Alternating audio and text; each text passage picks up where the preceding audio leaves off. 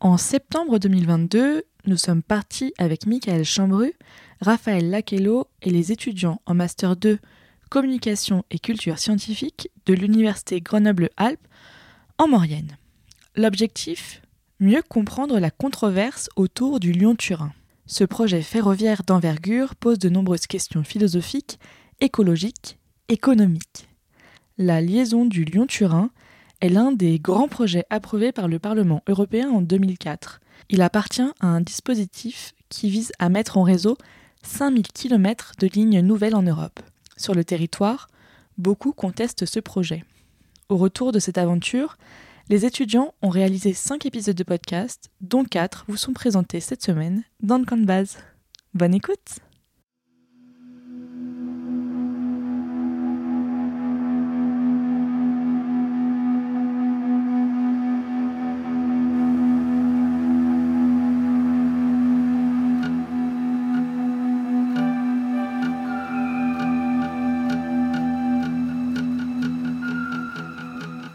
Bonjour, vous écoutez le deuxième épisode de Sur les rails de la controverse, enquête sur le Lyon-Turin.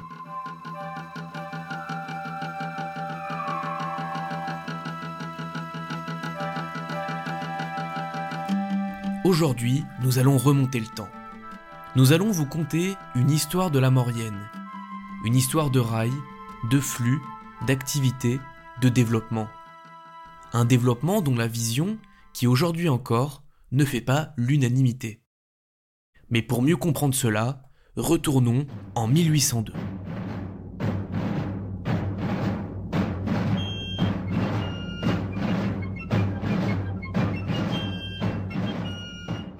À cette époque, Napoléon Bonaparte, à la tête de l'Empire français et animé par des visées expansionnistes, souhaite améliorer la liaison routière entre la vallée de la Maurienne et celle de Suse, en Italie.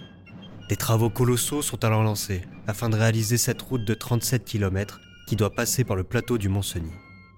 Sa construction est un vrai succès, puisque la chaussée fait la plupart du temps plus de 6 mètres de large, tout en gardant une pente assez faible pour permettre aux diligences, c'est-à-dire des carrosses tractés par des chevaux, de la franchir.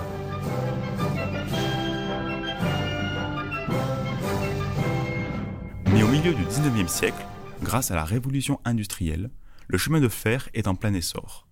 La route est donc petit à petit abandonnée au profit du train, plus rapide, plus confortable et surtout moins cher. Bien qu'une ligne ferroviaire arrive dans la vallée de la Maurienne dès 1856, le plus gros du travail reste à faire pour relier l'Italie. Il faut franchir les Alpes. L'année suivante, le percement du tunnel Mont-Cenis est lancé.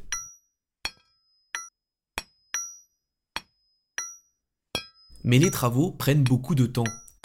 Une solution est alors envisagée pour pallier ce problème, la construction d'un chemin de fer temporaire, longeant la route royale, et qui serait démonté lors de la mise en service du tunnel. Ce projet, bien que transalpin, est scruté depuis Londres avec une grande attention. Xavier Lett, ancien élu municipal et directeur du musée au bar de Modane, nous explique pourquoi. Euh, L'enjeu pour l'Angleterre, c'est le passage de la malle des Indes. Donc la liaison avec leur euh, colonie euh, indienne, qui passait au départ par le cap de Bonne-Espérance, ensuite par le, canal, par le canal de Suez, et pour y arriver, le plus court, c'est de passer par Modane et de passer euh, la, frontière pour aller à Brindisi, etc. Donc les Anglais ont financé, appuyé et soutenu le projet de percement du tunnel du Mont-Cenis, mais aussi, comme ils étaient pressés, c'est un Anglais qui a fait ce chemin de fer qui passe euh, par le Mont-Cenis et qui, qui, arrive à Suse. Cet ingénieur anglais s'appelle John Barraclough Fell. Sa ligne sera mise en service en juin 1868 et le restera jusqu'en novembre 1871, soit l'année d'inauguration du tunnel du Mont-Cenis.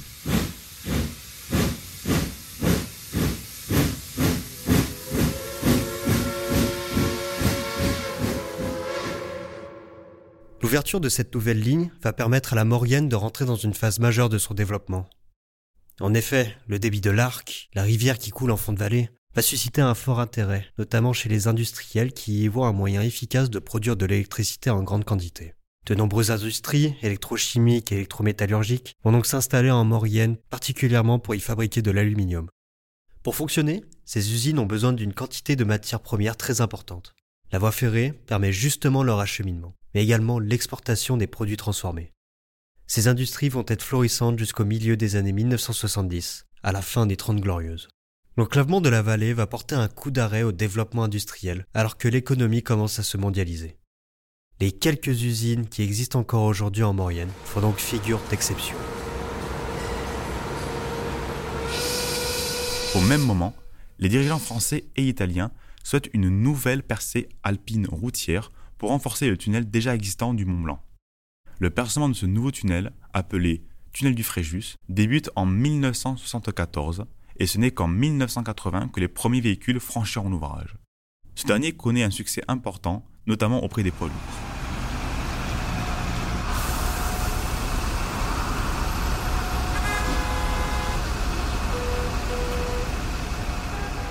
Mais la route nationale 6, qui permet d'accéder au tunnel, n'est pas adaptée pour supporter un tel trafic. La SFTRF, Société française du tunnel routier du Fréjus, déjà chargée de l'exploitation de la partie française du tunnel, se dit alors prête à financer et à construire une autoroute d'accès. Après de longues négociations avec l'État, et avec le soutien d'élus et d'associations d'usagers, la SFTRF obtient en 1993 l'autorisation pour lancer les travaux. En juillet 2000, l'autoroute de Maurienne est inaugurée, constituant ainsi le dernier maillon manquant pour relier le nord de l'Europe au sud de l'Italie sans feu rouge. Mais une autre idée commence à émerger, celle d'une nouvelle ligne de TGV entre Lyon et Turin. Benjamin Serrano, responsable d'activité chez TELT, revient sur ce projet. Alors le projet du, Lyon-Turin, c'est un projet qui a démarré, qui a émergé dans les années 90 avec la, volonté d'unir l'Europe et d'améliorer le, trafic européen, donc le, trafic ferroviaire, donc à la fois pour les voyageurs et, pour le fret. Cette nouvelle liaison comprend également le percement d'un tunnel transfrontalier de 57,5 km entre Saint-Jean-de-Maurienne et Suse en Italie. Ce tunnel aura la particularité d'être de base, c'est-à-dire à hauteur de plaine. Ainsi, pour y accéder, les trains n'auront pas à emprunter une sinueuse pente d'accès au pourcentage élevé comme c'est le cas avec le tunnel ferroviaire actuel. Aujourd'hui, la ligne existante, effectivement, euh, elle dessert déjà, elle relie déjà la France à, l'Italie, mais elle a été faite donc depuis 100 euh, ans. Euh, donc elle n'est pas du tout. donc c'est des trains, des petits trains, des petits convois qui qui, l'utilisent. Elle n'est pas du tout adaptée aux convois de demain et aux voies TGV. Donc on pourrait mettre très bien, on peut très bien imaginer mettre un TGV sur la ligne existante. Par contre, la ligne existante, elle suit plus ou moins le contour de la montagne et elle monte jusqu'à 1200 euh, mètres pour euh, pouvoir prendre le tunnel. Donc il y a une pente trop élevée avec des virages qui sont pas forcément adaptés et donc impossible pour un train de le prendre à vitesse TGV. Donc tout l'intérêt de la nouvelle ligne, c'est de pouvoir faire circuler des TGV. Relier Lyon à Turin ne prendra alors que 1h45 contre environ 4 h actuellement. Et Paris à Milan en 4h02 contrairement à 7h09 aujourd'hui.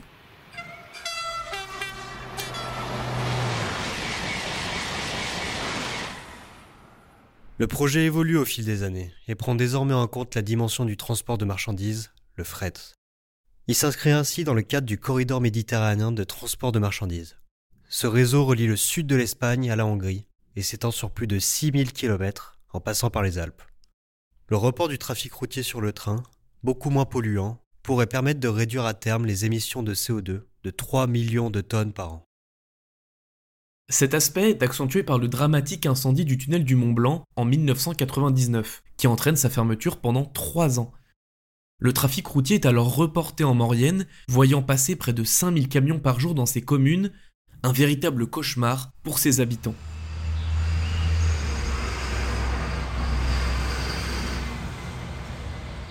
Les discussions entre la France et l'Italie vont durer jusqu'en 2017, mais cela n'empêche pas les travaux préparatoires du tunnel ferroviaire de commencer dès 2002. Donc la, première partie a surtout concerné les, études de faisabilité. Est-ce que cet ouvrage était imaginé tel qu'il était imaginé était effectivement réalisable? Euh, donc il y a eu toute, euh, une, pendant plusieurs décennies des, des, études qui ont été faites, des études de reconnaissance, euh, pour approfondir, pour affiner le projet, jusqu'à aboutir à, la création de, TELT en, en, 2015 et lancer les, marchés de, de, travaux de construction. Ce chantier est supervisé par TELT, Tunnel Euralpin Lyon-Turin, société franco-italienne chargée de la réalisation et de l'exploitation du futur tunnel. Euh, suite à ces premières études, on a fait des, sondages de grande profondeur pour aller reconnaître à la côte du terrain. Et après, donc la première partie, c'était donc des, descendries, donc qui avaient vocation à, reconnaître les terrains et, les conditions de creusement et de faisabilité de tunnel euh, euh, jusqu'à la, côte du tunnel. Donc ces travaux ont eu lieu dans les années 2000 et les derniers, les derniers travaux liés aux études de reconnaissance s'achèvent là maintenant en 2022. À terme, ces descendries serviront de conduit de ventilation, de maintenance et d'issue de secours. À l'heure actuelle, 9 km de tunnels ont été creusés du côté français. Sa mise en service est prévue pour 2030.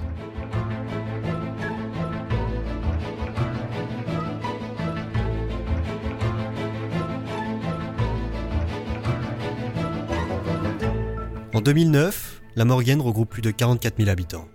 L'INSEE estime depuis quelques années que la vallée connaît une croissance démographique faible et une population vieillissante. La vallée évolue et c'est dynamique aussi. L'industrie garde une place plus importante que la normale, mais ces emplois se font progressivement remplacer par des contrats dans les services et le tourisme. Dans les rues de Modane, une des villes de la vallée, les habitants s'expriment sur le sujet. Bah non, il n'y a pas grand chose qui a changé à Modane. Bah, mis à part qu'il y ait plus de gens euh, qui viennent euh, parce que du coup, il y a plus de facilité à. Ici, c'est une grande zone industrielle. Enfin, il y a beaucoup de, zones industrielles. Donc, euh, les gens viennent ici pour travailler, ils sont en déplacement. Donc, voilà. Mais sinon, il n'y a rien qui a changé à part ça. donc, avec les friches industrielles qui ont été. détruites avec le passage de l'autoroute, c'est sûr que le paysage a changé. En 2022, la Maurienne, ce sont 42 000 habitants. Des saisonniers, des locaux ancestraux. Des vécus et des ressentis divers qui se répondent ou se confrontent. Aujourd'hui encore, les flux et les transports restent une question qui touche les Maurianaises et les Maurianais.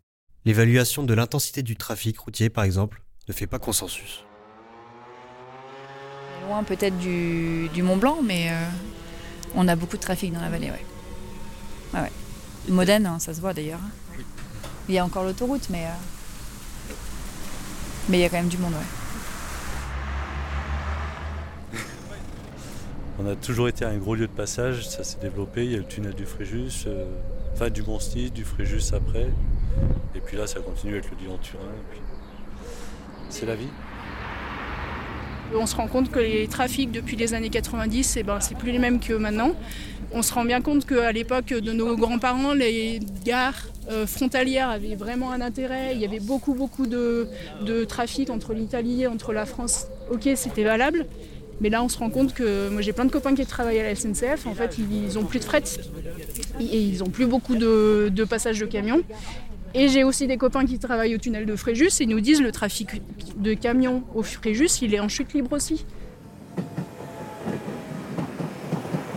La ligne ferroviaire existante, qui parcourt la vallée depuis les premiers contreforts alpins, s'arrête aujourd'hui à Modane pour assurer la liaison avec le tunnel ferroviaire du Fréjus et la frontière italienne. Cette ligne est liée à de nombreux enjeux, notamment liés à la question de la fréquentation. Les habitantes et habitants de la Maurienne nous ont partagé leur point de vue. Euh, moi, j'ai connu le projet en 1994. Donc le début du projet, c'était des ministres qui étaient venus nous voir et qui nous avaient dit que le trafic ferroviaire allait augmenter environ de 100%. Et on passait 100 trains à Modane. Donc ça faisait 200 trains et on ne pouvait pas, les passer. Et donc, euh, mais par contre, en moins de 20 ans, le trafic il a baissé de 100% connaître aussi une chose, c'est que le, train à l'heure actuelle avec la gare de Modane, ça ramène pas beaucoup, beaucoup, énormément de touristes l'hiver. Euh, les gens viennent en voiture, en train, il n'y a pas beaucoup de gens qui viennent en train. Si, beaucoup, quelques-uns hein, quand même. Hein, de plus en plus. Hein. Si, si, si, si. Euh, au plus fort du, fret ferroviaire, euh, le tunnel il passait 14 millions de tonnes par an, il n'en passe plus que 4 aujourd'hui. Ça, c'est dû aussi à la baisse générale du fret ferroviaire et, tout est passé sur la route. Euh, quand on voit aujourd'hui des, camions de ferraille, on se dit, il y a peut-être un petit problème. Quoi. Euh, bon. Mais euh, bon, aujourd'hui, là, par exemple, quand, le tunnel du Mont Blanc ferme, comme c'est passé il y a quelques jours, tout passe ici. C'est un, embouteillage continu sur le. Bon, ça ne peut pas durer comme ça. il circulait sur cette voie 100 trains par jour de fret, plus 28 trains de voyageurs en 1998. C'est ce qui est écrit en toutes lettres dans le rapport de l'ingénieur général des ponts et chaussées, Christian Brossier. On a fait un milliard de travaux depuis sur cette voie. On peut imaginer qu'après avoir mis un milliard d'euros de travaux sur la voie existante, on peut faire au moins ce qu'on faisait avant les travaux. Le résultat, c'est que euh, aujourd'hui, il circule entre la France et l'Italie moins d'une trentaine de trains par jour, alors qu'il en circulait 128 selon l'ingénieur général des ponts et chaussées. Parfois vue comme vieillissante, hors norme et qui ne peut plus répondre aux besoins actuels, cette ligne est un sujet récurrent dans la vallée. Il faut quand même pas perdre de vue que les, normes de transport ont complètement changé depuis euh, l'époque où on passait 14 millions. C'est qu'aujourd'hui, ce qu'on appelle des sillons euh, de, passage ne, permettent plus de passer autant de, tonnage. Euh, le nombre de trains et la nature des trains qui, se croisent dans le tunnel ferroviaire fait que ça limite quand même drastiquement les sillons. On pourrait euh, certainement en, transporter un peu plus, mais certainement pas l'ensemble du tonnage souhaitable à passer euh, à travers les Alpes. Cette ligne est liée, entre autres, à une économie du tourisme qui occupe plus d'un emploi sur dix dans la vallée. Le secteur semble prendre une place de plus en plus importante avec les services de proximité, la culture et les loisirs. Lors de notre semaine en Maurienne, nous avons interrogé des habitants sur cette thématique. Là actuellement, Paris-Modane, c'est 4 heures. Les gens, ils s'arrêtent à Modane. Et ça leur donne accès à toutes les stations du ski de la Maurienne. C'est une vallée qui n'a pas été impactée dans les premières années par le tourisme, qui s'est développée plus doucement que la Tarentaise et qui, ça lui a permis de garder une taille humaine au niveau des stations et qui a toujours été un grand lieu de passage avec le col du mont le tunnel ferroviaire, etc. Toujours selon l'enquête de l'INSEE de 2012, un emploi sur cinq en moyenne est un contrat à durée déterminée et les acteurs locaux balancent entre plusieurs objectifs. Benjamin Serrano présente alors le projet du Lyon-Turin comme une opportunité d'alimenter l'économie locale. Donc TELT, c'est un, projet décidé par les États et en concertation avec les, territoires. On est en partenariat avec ce qu'on appelle la démarche grand chantier. Donc c'est des gens qui travaillent aussi pour le projet et qui font le lien entre les territoires et le projet. Donc il y a des actions qui sont menées, notamment auprès de, Pôle Emploi et tous les demandeurs d'emploi. Donc euh, pour faciliter les, formations, il faut savoir que sur le chantier SMP4, donc il y a eu beaucoup de, formations sur de la conducteur d'engin, mais euh, les emplois du Lyon-Turin sont très, sont très variés, donc il y a de la demande. Donc ça, c'est pour les emplois directs, mais il y a aussi des emplois indirects. On attend euh, plusieurs milliers de personnes dans la vallée pour travailler, donc ça nécessite aussi une logistique en termes de restauration, de d'habitat, euh, voilà, des commerces. On va redynamiser euh, les communes autour du projet, donc il y aura besoin de main d'œuvre pour toute l'économie locale. La question de flux en Maurienne n'est pas récente. Cette vallée connaît des chantiers ferroviaires depuis le 19e siècle et le Lyon-Turin s'inscrit dans son histoire depuis 30 ans. Cependant, le projet fait controverse et provoque des réactions. Il fait émerger une véritable pluralité des discours, où les habitantes et habitants nous livrent leur point de vue sur les besoins de la vallée. La ligne actuelle peut incarner une voie de dessert touristique locale, ou bien une voie obsolète, incompatible avec le futur du fret et de la grande vitesse. Parmi ses objectifs, le projet vise officiellement à faire passer le trafic routier sur les chemins de fer et fluidifier le transport entre la France et l'Italie. L'économie, le transport, l'industrie, le tourisme et le développement. Dans ces domaines, et au-delà, le projet Lyon-Turin se présente comme une aide pour la Maurienne. Mais dans une vallée aux visions multiples, comment ce projet est-il accueilli? Comment le chantier Lyon-Turin impacte-t-il la vallée de la Maurienne?